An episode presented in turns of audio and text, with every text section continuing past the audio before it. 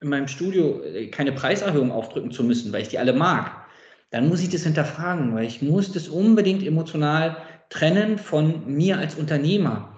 Und ich kann nicht allen Menschen helfen. Und wenn ich jetzt in einer kleinen Stadt bin und ich bin das einzige Studio und ich weiß, wenn ich jetzt um fünf oder acht Euro den Mitgliedsbeitrag, dann verliere ich 50 Leute und die kenne ich, also die treffe ich beim Einkaufen. Ganz ehrlich, ich möchte nicht in der Situation sein. Wenn du dann 50, 55, 60 Jahre alt bist und sagst, ja gut, jetzt gehe ich in Rente, hoffe, ich habe genug zurückgelegt und du hast es halt nicht geschafft, für dich zu entscheiden, sondern hast quasi für andere entschieden, um ihnen zu helfen, bist nicht teurer geworden, dir hilft keiner. Es wird niemand kommen und sagen, Mensch, Stefan, ich war 20 Jahre bei dir im Gym, du hast nie die Preise erhöht, ich gebe dir jeden Monat 200 Euro, einfach weil du so ein toller bist. Es macht niemand. Herzlich willkommen zu Hashtag Fitnessindustrie der Podcast über die deutsche Fitnessbranche. Von und mit Andreas Bechler.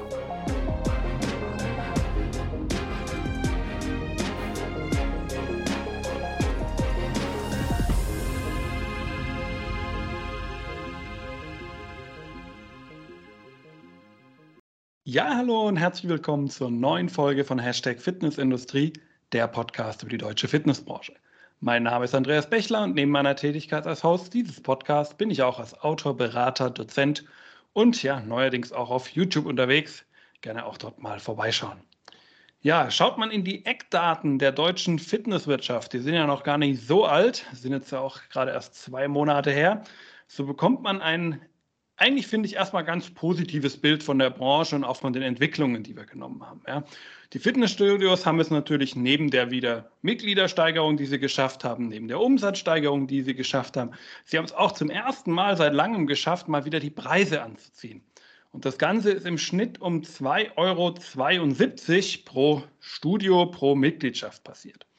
Soweit klingt es ja erstmal so gut. Wenn man sich dann allerdings diese Darstellung mal ein bisschen genauer anschaut, dann wird noch was ganz anderes deutlich. Denn es haben nur 61 Prozent der Einzelstudios ihre Preise angezogen. Gleichzeitig waren es aber bei den Ketten und den Mikroanbietern 82 bzw. 81 Prozent. Und der Wert, um den sie das Ganze angezogen haben, war auch wieder bei den Ketten mit 5,24 Euro und 5,84 Euro höher, als es bei den Einzelstudios der Fall war mit 4,50 Euro. Und das sind schon die bereinigten Zahlen. Das heißt, es sind schon nur die Studios, die überhaupt erhoben haben. Ergo, es tun sich offenbar immer noch viele Fitnessanbieter so ein bisschen schwer, das Thema Preiserhöhung bei sich auch wirklich umzusetzen. Und um diesem Thema mal so wirklich auf den Grund zu gehen und vielleicht auch ein paar Lösungsvorschläge zu arbeiten, Dafür habe ich mir heute den Dirk Wannmacher von Wannmacher Consulting aus Berlin eingeladen, der mir heute virtuell gegenüber sitzt. Hallo Dirk, schön, dass du heute im Podcast dabei bist. Hallo, schön, dass ich hier sein darf. Dirk, bevor wir uns gleich dem eigentlichen Thema, nämlich dem Thema Preiserhöhungen widmen wollen, sollen die Zuhörer dich natürlich erstmal noch ein bisschen kennenlernen. Deswegen stell dich doch einfach mal kurz vor, wer bist du eigentlich, was machst du den ganzen Tag und wie hat es dich eigentlich in unsere Branche verschlagen? Ja, äh, sehr gerne. Genau, ich bin Dirk, ähm, wohne in Berlin, bin 43 Jahre und ich war selber 16 Jahre lang Personal Trainer, ähm, habe damals meine Karriere bei Homes Place hier in Berlin gestartet und ähm, bin dann nach vielen Jahren bin ich nach, nach München gezogen, habe da, kenne bestimmt auch einige Body and Soul, habe da als festangestellter Trainer erstmal die, die Basis wieder gehabt und habe dann ähm, ja, wieder PT nebenbei aufgebaut und war irgendwann wieder komplett selbstständig. Und dann irgendwann hat es mich 2014 wieder zurückverschlagen nach Berlin dritte Mal bei Null angefangen, als PT wieder bei Homes Place ähm, am Potsdamer Platz. Und ja, dann habe ich auch angefangen zu überlegen, okay, ich kann mich auf mehrere, Stand also mein Business auf mehrere Füße stellen quasi.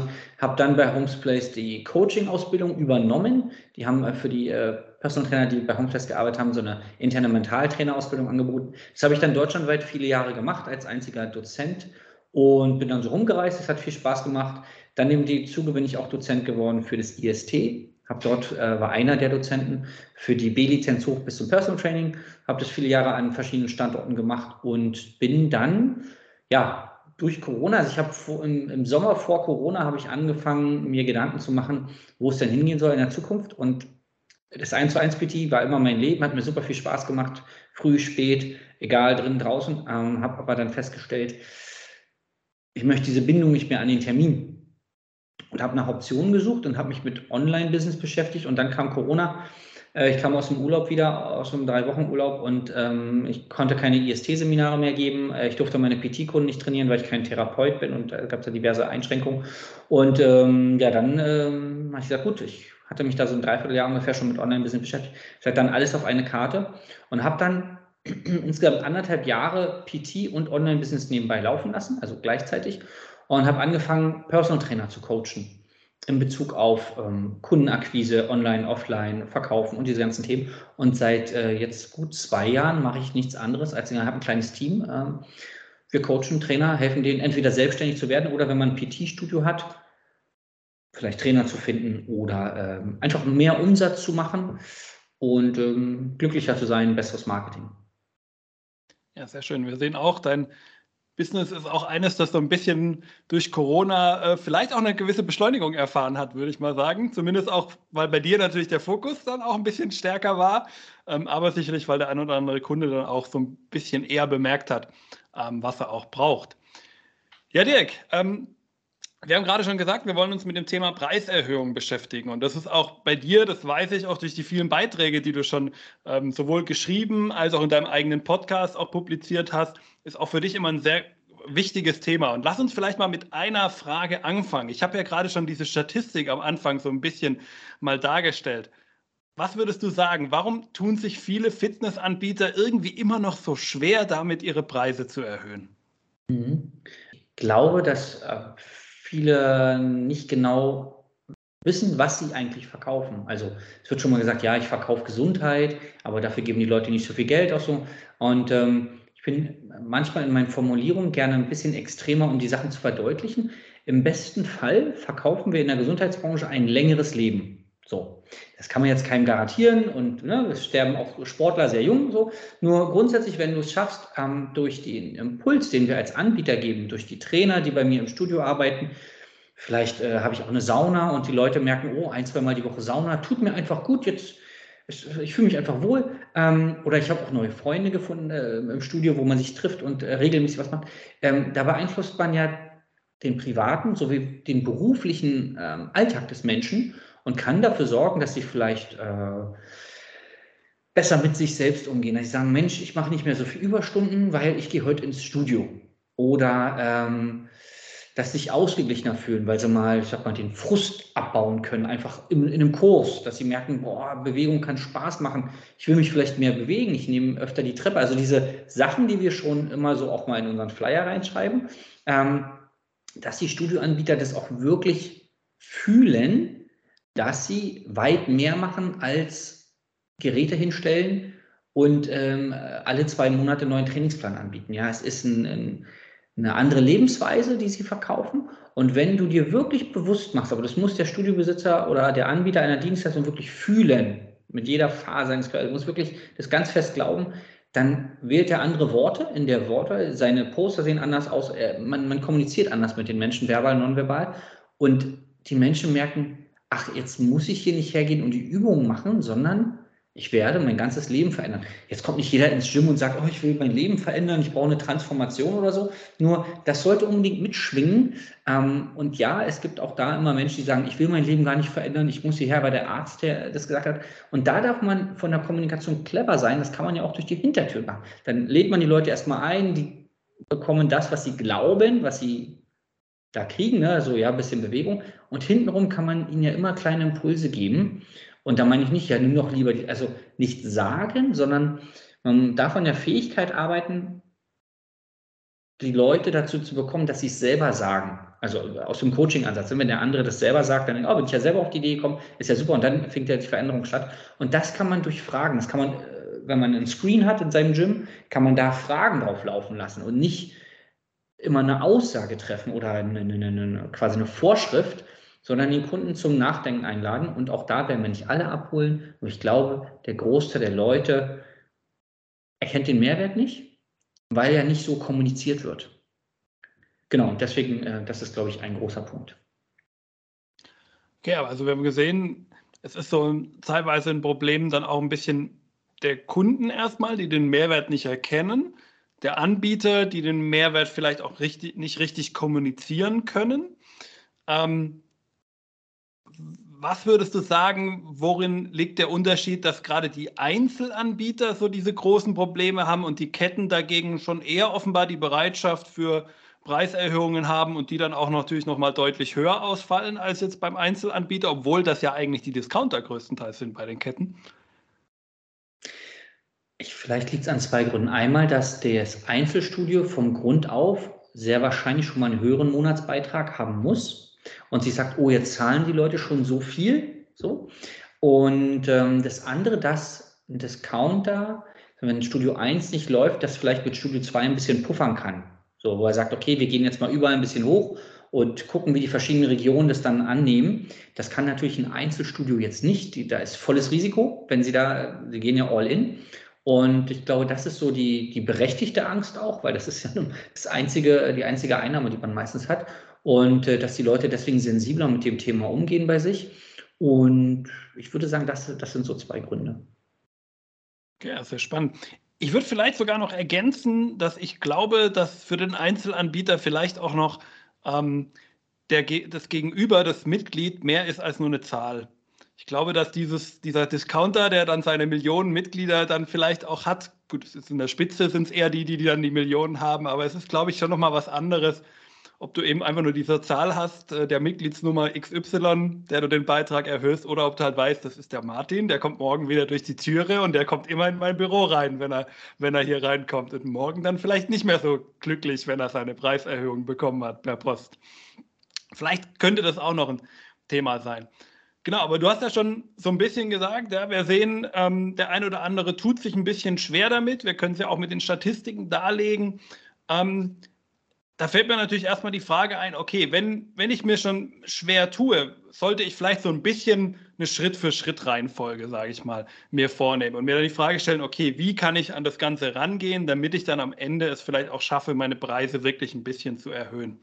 Und da würde für mich am Anfang die Frage nach dem richtigen Preis stehen. Also was ist denn eigentlich überhaupt mein richtiger Preis? Wie, wie komme ich da drauf? Wie wäre da dein, dein Vorschlag für ein Vorgehen? Mhm.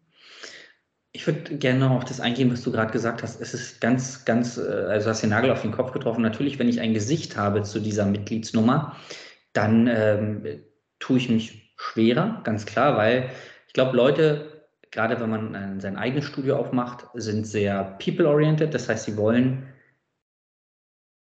dem anderen Menschen etwas Gutes tun ja, den Dienst am nächsten. Ist ja ein sozialer Beruf, der Fitnesstrainerberuf. Und äh, wenn man dann weiß, äh, kriegt man irgendwie raus, was die Leute, die Mitglieder so im Schnitt verdienen, vielleicht wie diese Umstände sind, also ne, gerade inhaberbetriebener Studios, da kennt man die Leute ja sehr oft. Und, und da ist es wirklich, und ich nehme das, was ich jetzt sage, nicht auf die leichte Schulter, ähm, am Ende muss man sich überlegen, wo will ich denn hin als Unternehmer?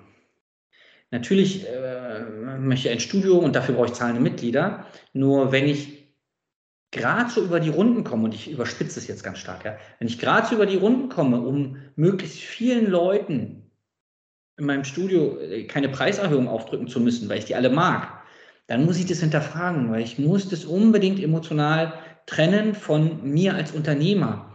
Und ich kann nicht allen Menschen helfen. Und wenn ich jetzt in einer kleinen Stadt bin und ich bin das einzige Studio und ich weiß, wenn ich jetzt um fünf oder acht Euro den Mitgliedsbeitrag, dann verliere ich 50 Leute und die kenne ich, also die treffe ich beim Einkaufen ich, ganz ehrlich, ich möchte nicht in der Situation sein. Ich möchte nicht in dieser Haut stecken. Ja? Ähm, deswegen bin ich da sehr vorsichtig, was ich sage. Nur, wenn du dann 50, 55, 60 Jahre alt bist und sagst, ja gut, jetzt gehe ich in Rente oder möchte in Rente gehen, mein Gym verkaufen oder hoffe, ich habe genug zurückgelegt.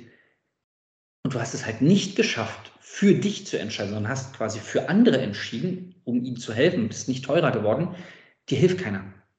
Es wird niemand kommen und sagen, Mensch, Stefan, ich war 20 Jahre bei dir im Gym, du hast nie die Preise erhöht, ich gebe dir jeden Monat 200 Euro, einfach weil du so ein toller bist. Es macht niemand, weil es genau die Leute, denen man nicht die Preise erhöht, können genau das nicht machen.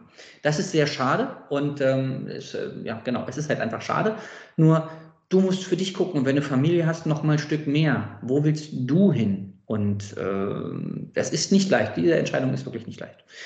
Ähm, und jetzt zu deiner anderen Frage mit den Preisen. Also ganz klar, wie hoffentlich jeder Selbstständige weiß, was sind die harten Fakten? Was sind die Unkosten? Miete, Geräte, was, was habe ich so, Wasser, Strom, so.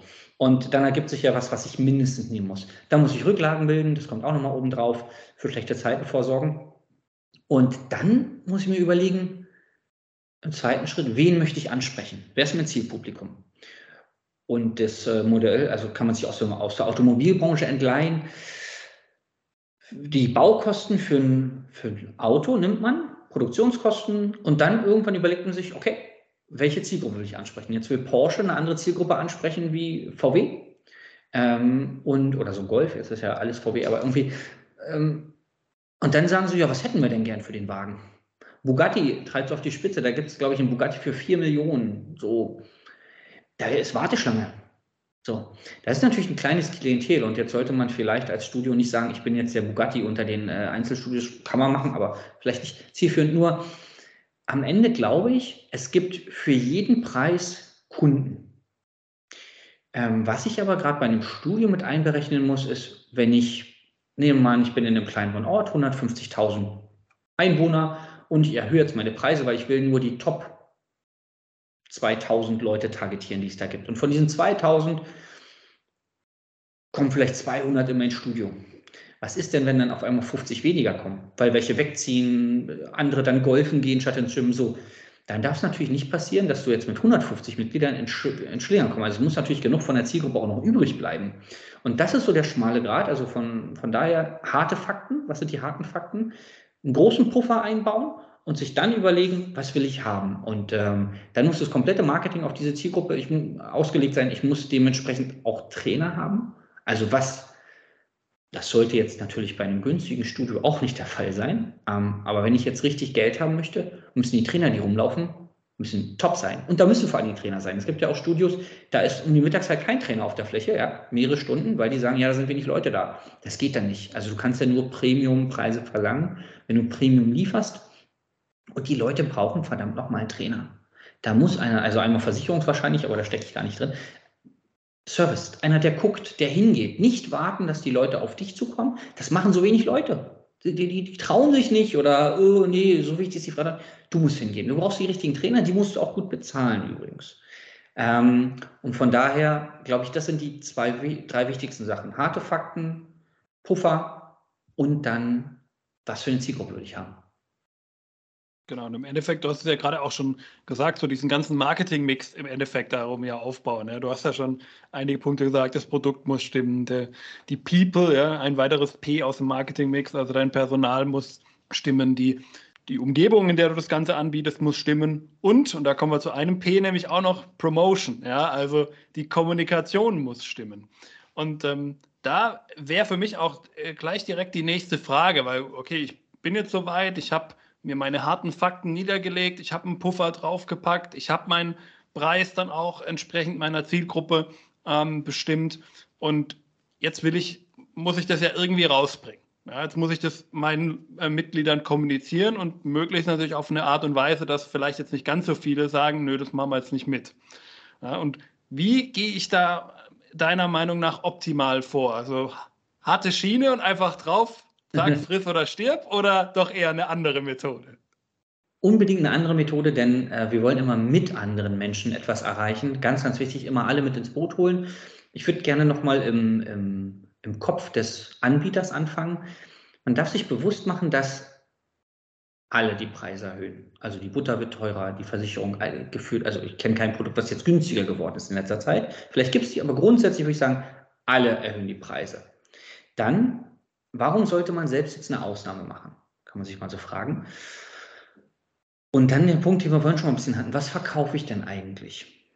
Verkaufe ich Übungen? Verkaufe ich meine Geräte? Verkaufe ich, eine, dass die Leute in die Sauna gehen können? Oder verkaufe ich Dinge wie Lebensgefühl, Gemeinschaft, soziale Kontakte, Leistungsfähigkeit? Die Leute werden leistungsfähiger bei mir. Und das kann sich auf unterschiedliche Art und Weise zeigen. Das kann sich im Privatleben zeigen, dass man mit den Kindern mehr machen kann oder mit den Enkeln. Das kann sich im Beruf zeigen. Ich kann mehr Geld verdienen, wenn ich mental gestärkt bin und Fitnesstraining sorgt ja dafür, dass ich auch mentale Stärke aufbaue. Ich halte länger durch im Büro, wenn es ein Ziel ist, ja. Ähm, also mehr Erfolg im Geschäft und tatsächlich gar nicht von der Hand zu weisen, habe ich mal äh, mir gedacht, mehr Erfolg beim anderen Geschlecht. Das ist ja auch etwas. Also wir verkaufen. Ne? Also Ausstrahlung, Selbstbewusstsein hat ja auch viel mit dem eigenen Körper zu tun. Und das ist Geld, äh, das ist das Alter übrigens egal, ja. Man will, ich sag mal, man will ja akzeptiert werden und ähm, jetzt gibt es verschiedene Schönheitsideale, ob die gut sind oder schlecht, aber in, in, in nördlichen Regionen ist ja oft schlanke, halbwegs trainierte Körper sind das, was einem Schönheitsideal entspricht. In, in südlichen Ländern sieht es wieder ganz anders aus, aber bei uns ist es ja ähm, tatsächlich leider, vielleicht leider so, das heißt, was verkaufe ich eigentlich? Und sich dann bewusst machen, okay, wie kommuniziere ich, dass ich für das, also wenn ich nämlich nur davon ausgehe, dass ich Geräte verkaufe oder Übungen verkaufe oder dass sie bei mir zweimal die Woche in die Sauna können oder so, das ist vielleicht ein bisschen dünne. So, aber wenn ich dann die ganzen anderen Sachen mit reinnehme und sage, ey, wenn du bei mir ein Jahr bist, jetzt mal stark, du bist ein anderer Mensch. Du wirst anders über dich selber denken, weil du hast es geschafft, regelmäßig etwas zu machen, regelmäßig zum Sport zu kommen, egal wie, wie intensiv die trainieren, nur die kommen. Das hast du geschafft, du hast dir selbst bewiesen. Du hast es geschafft, dein Problem, die Rückenschmerzen oder das Übergewicht, bist du angegangen und wir sind schon einen guten Weg zusammengegangen. Du hast es geschafft, vielleicht durch die mentale Stärke, deine private Beziehung läuft besser, dein Job läuft besser. So. Und das Ganze jetzt in eine Werbebotschaft packen.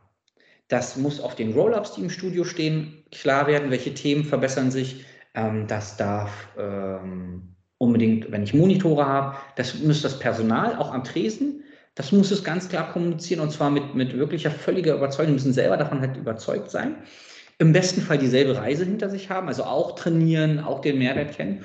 Und was immer gut funktioniert ist, also Menschen kaufen ja Dinge und in dem Fall würden sie ja die Preiserhöhung kaufen quasi, entweder weil sie Freude haben, ein Ziel haben oder weil sie Schmerz verspüren. So, körperlichen wie auch mentalen. Und am liebsten verkaufen wir natürlich über Freude, den Mehrwert kommunizieren.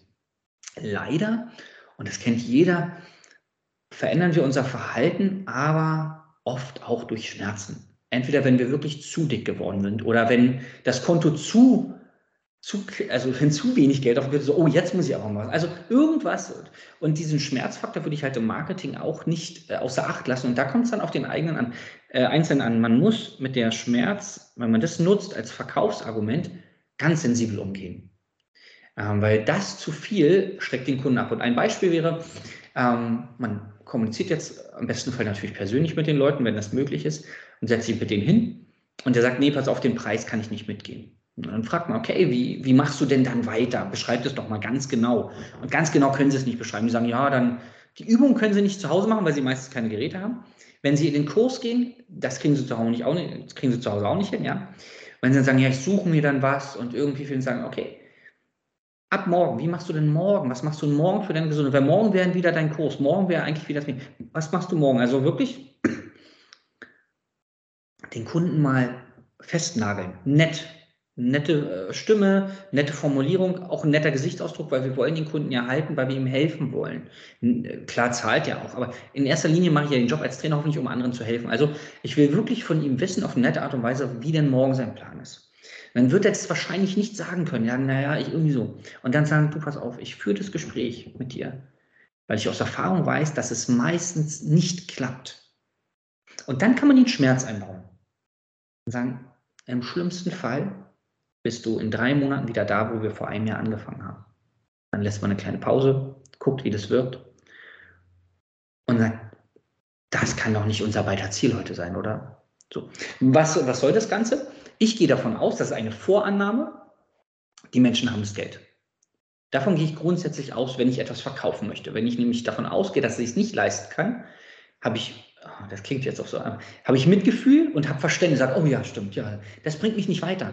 Weil wenn ich Verständnis habe, glaube ich ihm, dass er sagt, äh, wenn er sagt, er hat kein Geld, ergo, ich werde nicht so gut sein in der Argumentation, ich werde es ihm wahrscheinlich nicht verkaufen. Und wenn ich ihm es nicht verkaufen kann, kann ich ihm nicht helfen. Und mein Job als Trainer, als Studiobesitzer ist, den Leuten zu helfen. Das heißt, ich muss mich selbst erstmal beeinflussen. Ich kann den anderen nicht beeinflussen. Ich kann nur mich beeinflussen. Mich beeinflussen, sagen, egal wie, er hat das Geld. Die 5 Euro mehr im Monat hat er. Davon gehe ich aus. Und das muss ich so fest mir einreden, dass ich es wirklich fühle, wirklich glaube. Und dann fallen mir auch die richtigen Formulierungen ein.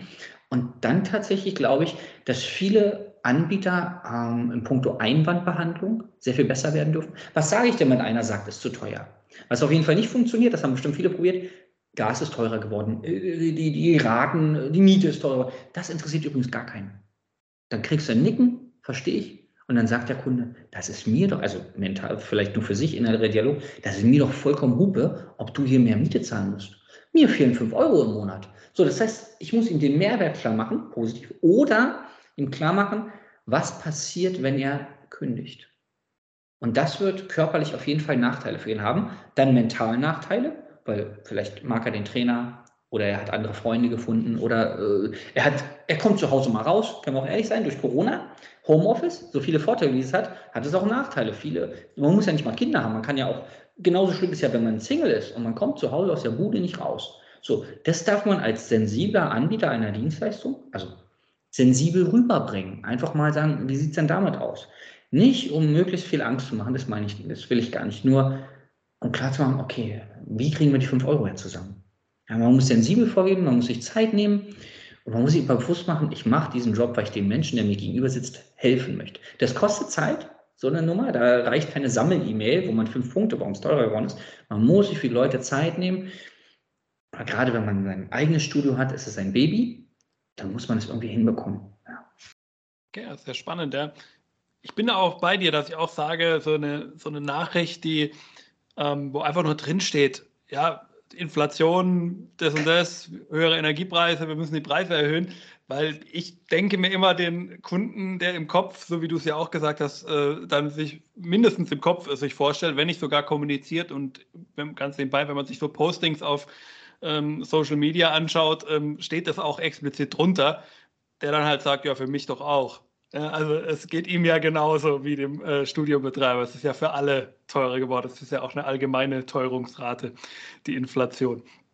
Deswegen bin ich da auch ganz bei dir, dass man, denke ich, den Mehrwert, den die Dienstleistung hat, in den Vordergrund äh, stellen sollte und ähm, alles andere ähm, da so ein bisschen hinten anstehen muss. Ähm, jetzt haben wir aber natürlich auch immer die, wirklich diesen harten Kern, sage ich mal, diese Personen, oder harter Kern ist vielleicht in dem Fall ein falscher Begriff, aber diese Personen, die einfach partout erstmal dagegen sind und die wirklich alles dafür tun, um diesen neuen Preis nicht zahlen zu müssen. Wie würdest du sagen, sollte man so mit diesen vielleicht etwas, ich sage mal in Anführungszeichen, schwierigeren Mitgliedern umgehen, die sich so massiv dann vielleicht auch gegen eine Preiserhöhung wehren? Also das eine würde ich gerne mal wiederholen, Einwandbehandlung.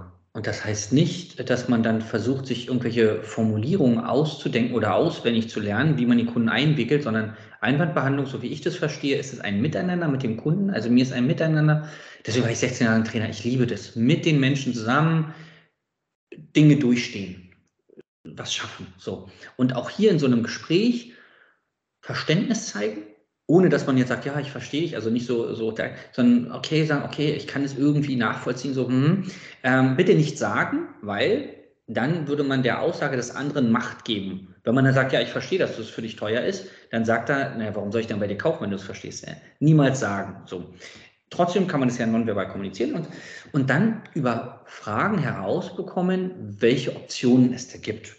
So, also wie man es machen kann, dass es doch bezahlen kann. Über Fragen, nicht sagen, ja, dann rauch doch weniger. Also so, das versuchen wir seit Jahrzehnten. Das klappt nicht so gut bei den meisten Leuten. Also keinen Vorschlag machen, sondern fragen. Und da ist wieder das, was ich vorhin sagte. Wir dürfen in unser Personal investieren. Ja, wenn wir, oder in uns selbst und dann in unsere Angestellten. Bilde sie dazu aus, dass sie die richtigen Fragen stellen und du wirst bessere Vertriebler haben, aber Vertriebler in einem positiven Sinn. Am Ende sind Trainer deine Verkäufer so. Und du musst es hinbekommen, dass sie verstehen, wie der andere Mensch denkt und dann die richtigen Fragen stellen, um ihn logischerweise zu lenken. Natürlich lenken wir die Leute durch die Fragen. Nur wohin lenken wir sie denn? In eine gesunde Zukunft, weil wir verkaufen keine Kugelschreiber. Wir verkaufen Gesundheit, ein besseres Leben, gesünder und so weiter. Das heißt, bin ich gut in Einwandbehandlung? Bin ich wirklich gut? Und die Frage, die ich gerne immer stelle, ist, wann warst du das letzte Mal bei einer Verkaufsschulung? Ja, die Trainer, also es gibt so tolle Kollegen, die wir haben, die können dir weiß nicht, gucken nicht einmal an, machen eine Ganganalyse und wissen, dass du vor fünf Jahren dir das Schienbein mal gebrochen hast, obwohl du gar wirklich hochkompetente Kollegen. Sie waren nie bei einer Verkaufsschulung. Also ich habe die Erfahrung gemacht, je kompetenter die Kollegen, desto seltener waren sie bei einer Marketing- und Verkaufsschulung. Und ähm, auch die Studiobetreiber, was machen sie? Sie oft holen sie mal für einen Workshop so einen Verkaufstrainer, dann hat man mal einen Tag Zeit, macht mal ein paar Rollenspiele, dann kriegt jeder Trainer äh, so ein Skript mit Formulierungen, die er benutzen kann. Und dann war es das. Auch da ist es natürlich wie beim Training. Also wenn man Trainerscheine macht, fährt man ja hoffentlich auch nicht nur einen Tag hin, sondern ne, über eine gewisse Zeit. Und auch dort dürfen die Trainer mitgenommen werden, weil die meisten Trainer wollen nicht verkaufen. Ganz tief verwurzelt in uns, gerade, ich glaube, gerade in Deutschland speziell. Ähm, man darf das Neudeutsch Mindset, man darf die Einstellung der Trainer verändern. Ihnen klar, und da meine ich nicht mit, äh, du sorgst hier für deinen Arbeitsplatz. Das gibt es ja auch immer, wo sogar, ja, das hast du, damit hast du deinen Trainer nicht motiviert, dass wenn er nicht verkauft, er seine Arbeit. Das würde ich jetzt nicht machen, ja, das macht, glaube ich, keinen Sinn. Ähm, vielleicht Mitarbeiterführung 2.0, dem, dem Trainer Mehrwert geben. Also sagen, pass mal auf, dein Arbeitsalltag kann viel toller sein, du hast tolle Kunden und so weiter, wenn du es schaffst, sie zu begeistern, hier zu bleiben. Also Einwandbehandlung. Dann das nächste. Will ich jetzt, wenn ich jetzt eine Preiserhöhung habe, will ich möglichst viele Kunden haben oder muss am Ende des Monats ein gewisser Umsatz kommen? Und das ist ja tatsächlich so, je höher meine Preise, desto weniger Mitglieder, desto intensiver kann ich mich aber um die Leute kümmern und ich habe vielleicht am Ende den gleichen Umsatz, als wenn ich 200 Mitglieder mehr hätte zu einem geringen Preis. Also will ich viele Mitglieder und da bin ich immer wieder erstaunt. Ich darf aber dazu sagen, ich hatte nie ein Studio, aber wenn ich bei, bei verschiedenen Studios mal so im Sales-Bereich hinten mit saß, weil ich da irgendwas gemacht habe, ähm, ging es immer um Mitgliederzahlen. Und dann wurden dann Rabatte rausgehauen. Hauptsache heute wurden noch ein paar Verträge geschrieben. Das äh, hat sich mir nie erschlossen. Ja, am Ende geht es doch um das Geld, was ich einnehme und nicht um die Anzahl der Menschen, die ich habe. Da wurde ja dann darauf spekuliert, auf diese Totmitgliedschaften, also dass die Leute, die nicht mehr kommen, wenn, naja. Aber grundsätzlich möchte ich viele Kunden oder möchte ich bestimmte Preise. Und dann drittens das, was wir auch schon vermachen. Ähm, du musst doch für dich als Studiobetreiber entscheiden und nicht dass du jetzt jedem gerecht wirst mit den Preisen. Du, du kannst es nie jedem recht machen. Selbst wenn du nur 15 Euro kostet, wird es Leute sagen, nee, das, das, ist mir zu teuer. Und ich äh, sage mal Folgendes, um einen Kunden zu finden, der dir 80 Euro Monatsbeitrag zahlst, brauchst du genauso viel Zeit, Energie und Geld, wie jemand zu finden, der dir 15 Euro zahlt. Du musst einen Neudeutsch, einen Lead finden, also musst einen Kontakt haben von einem Menschen. Du musst ein Gespräch führen und du musst ihm was verkaufen. So, jetzt könnte man sagen, die, die 80 zahlen können, sind weniger. Bin ich bei dir, muss halt einfach woanders hingehen. Entweder woanders eine Werbung schalten oder in einem anderen Wohngebiet Flyer verteilen, musst du woanders hingehen. Am Ende ist es derselbe Prozess. Und das ist ein bisschen entliehen von Auto und Immobilien. Ob du jetzt eine Wohnung für eine Million verkaufst oder für 100.000, du brauchst einen Interessenten, du musst ihm das zeigen und du musst Verkaufsgespräch führen und du musst Einwand behandeln können. Immer das Gleiche. Also entscheide doch im dritten Punkt ähm, für dich, wo willst du denn hin mit deiner unternehmerischen Reise und versuche möglichst viele Menschen mitzunehmen. Ja, ähm, weil am Ende brauchen alle Unterstützung, jeder braucht Gesundheit, jeder braucht Bewegung und was nicht passieren darf, und das kommt ganz oft, wenn man so viel über Preise redet, die Leute, die sich wenig leisten können oder gar nichts, die dürfen natürlich nicht hinten runterfallen. Also, dass man jetzt ganz stark sagt, ja, wir, wir helfen nur noch denen, die sich leisten können.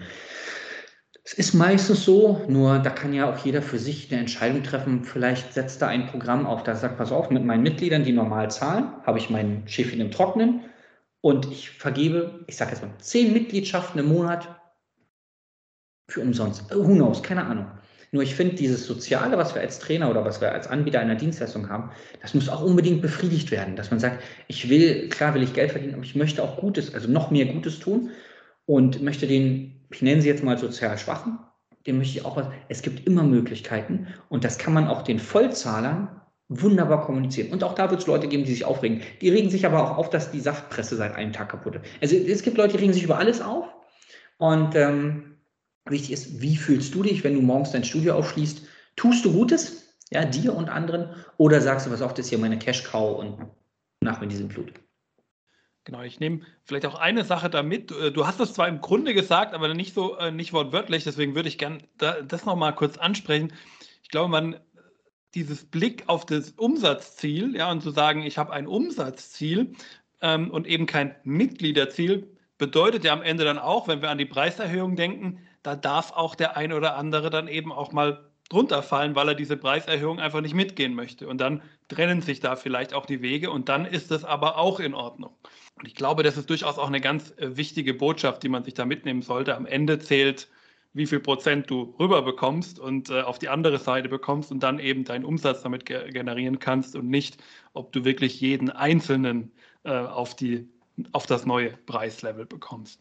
Eine äh, wichtige Frage hätte ich noch an dich, Dirk, weil ich glaube, wir haben in der Fitnessbranche einen großen Fehler über die Jahre gemacht, denn wir haben, dass wir nämlich, dass wir unsere Preise irgendwie gefühlt immer gleich gelassen haben und dass es immer ziemlich lange gedauert hat, bis wir dann wirklich mal einen Schritt gegangen sind und ein bisschen höher gegangen sind. Was würdest du sagen, wie oft sollte ich eigentlich, wenn ich es richtig machen würde, meine Preise hinterfragen? Jährlich, alle zwei, drei Jahre oder wie siehst du das Ganze? Ja, ganz, ganz spannende Frage. Wenn ich darf, würde ich nochmal, du hast einen tollen Punkt angesprochen, wie vorhin, nochmal auf den Punkt, den du gerade angesprochen hast. Und zwar, wenn ich jetzt jemand bin, der sagt, nee, ähm, Preiserhöhung, ähm, ich will immer alle mitnehmen und so. Das Schlimme, was passieren kann, ist, und das muss man sich auch vor Augen führen, ob man solo selbstständig ist oder ein Studio hat, wenn du nicht regelmäßig was an deinen Preisen machst, kann es passieren, dass es dich in zehn Jahren nicht mehr gibt. So, jetzt machst du diesen Job, um anderen zu helfen. Wenn es dein Studio nicht mehr gibt, kannst du übrigens gar niemandem mehr helfen. Vor allen Dingen nicht dir. So, also, du wirst nie allen helfen können, du kannst nie alle mitnehmen bei einer Preiserhöhung. Und da immer die Frage, ja, ich möchte es aber noch 10, 20, 30 Jahre machen. Um es machen zu können, muss ich einen gewissen Umsatz und Profit machen. Und dann musst du dir wirklich die Zahlen angucken, ja. Und nicht träumen. Das ist hier kein Wunschbusiness. Am Ende bucht der Vermieter ab. Der, der dein, die Geräte entstellt, bucht bei dir ab. Die buchen ab. Und da ist nicht, ja, aber ich wollte denen doch helfen. Die sagen, ich kenne die nicht. Deine Kunden ist mir auch egal. Du bist mein Kunde, ich buche ab. Also wenn du lange Menschen helfen möchtest, verabschiede dich davon, dass du allen helfen kannst und dass du den Mac, es gibt immer Leute, die irgendwie jumpen. Dann gibt es hier wieder ein Sonderangebot da. Das ist okay, die kannst du nicht aufhalten. Nur frag dich, ich will ja den treuen Kunden, den will ich helfen. Die muss ich jetzt bei mir halten können mit der Preiserhöhung. Wie kann ich das kommunizieren, dass die bei mir bleiben und dass ich auch 20 Jahre mit denen noch weiterarbeiten kann. Also mehr langfristig noch helfen. Das mir noch ganz wichtig, denn äh, ansonsten, wenn es dich nicht mehr gibt, wie gesagt, kannst du keinem mehr helfen. Und zu deiner Frage, ich würde mindestens einmal im Jahr mir meine ganzen Kostenstrukturen und Preise angucken. Auf jeden Fall auch mal gucken, was machen die anderen denn so, die es so gibt. Vielleicht auch in, nicht nur in meinem näheren Umfeld, sondern welche Konzepte gibt es denn grundsätzlich auf dem Markt. Ähm, ich habe manchmal das Gefühl, dass das zu stiefmütterlich behandelt wird, dass zu selten am Business gearbeitet wird ähm, und mehr so im Tagesgeschäft versunken wird und dann, uh, äh, ja, jetzt ist ja irgendwie was passiert oder man nicht 10, 20, 30 Jahre plant.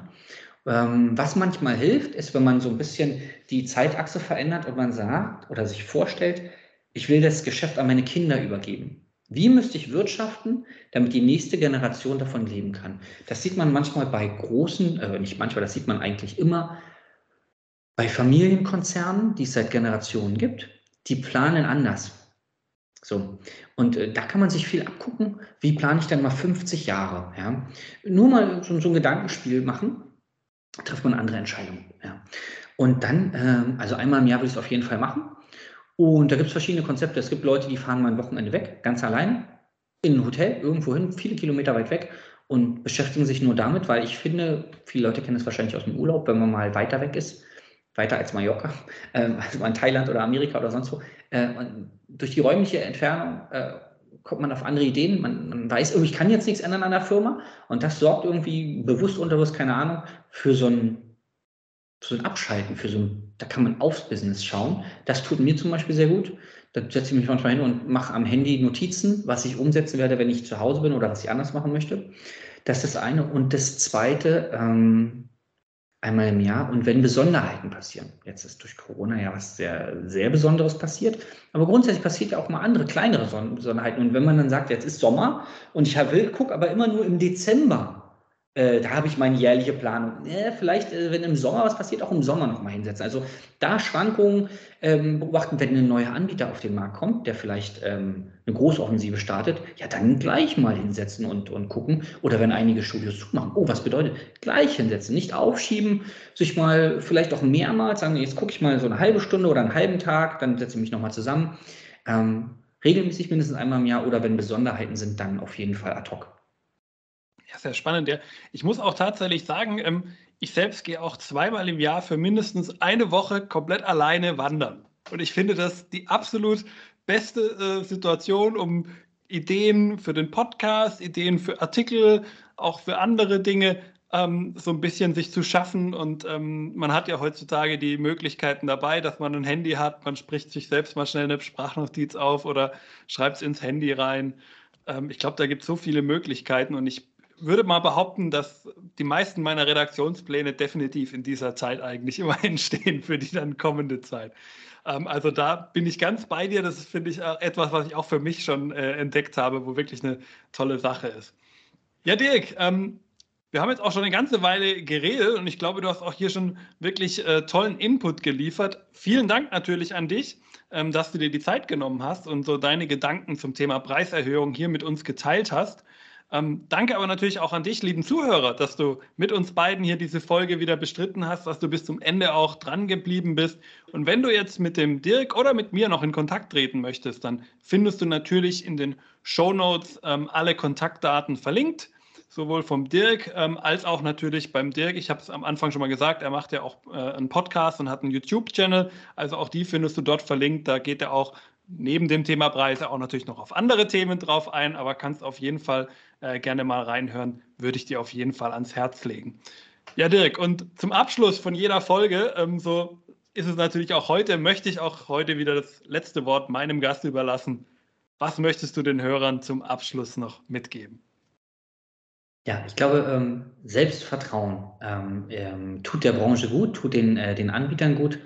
Wenn du dir immer wieder bewusst machst, was du für eine wunderbare Dienstleistung anbietest und wenn du dir einfach mal ein paar Testimonials durchliest, die du bekommst, ich kriege regelmäßig Gänsehaut, wenn ich das mal mache, mach dir bewusst, dass du äh, tolle Dienstleistung äh, hast, dass du deinen Preis wert bist, egal wie hoch, wie niedrig, das musst du selber wissen, nur du bist es wert die Menschen brauchen dich auch, also bleib dran, ähm, entwickel dich auch weiter, wenn du sagst, ich würde gerne weitermachen, aber ich kann es mir nicht leisten, ich kann finanziell, dann musst du den Weg gehen der Preiserhöhung. Das kann man alles lernen, da gibt es tolle Bücher, gibt unter anderem Magazine, Trainermagazine, also es gibt ja auch Fortbildungsmöglichkeiten für uns Trainer.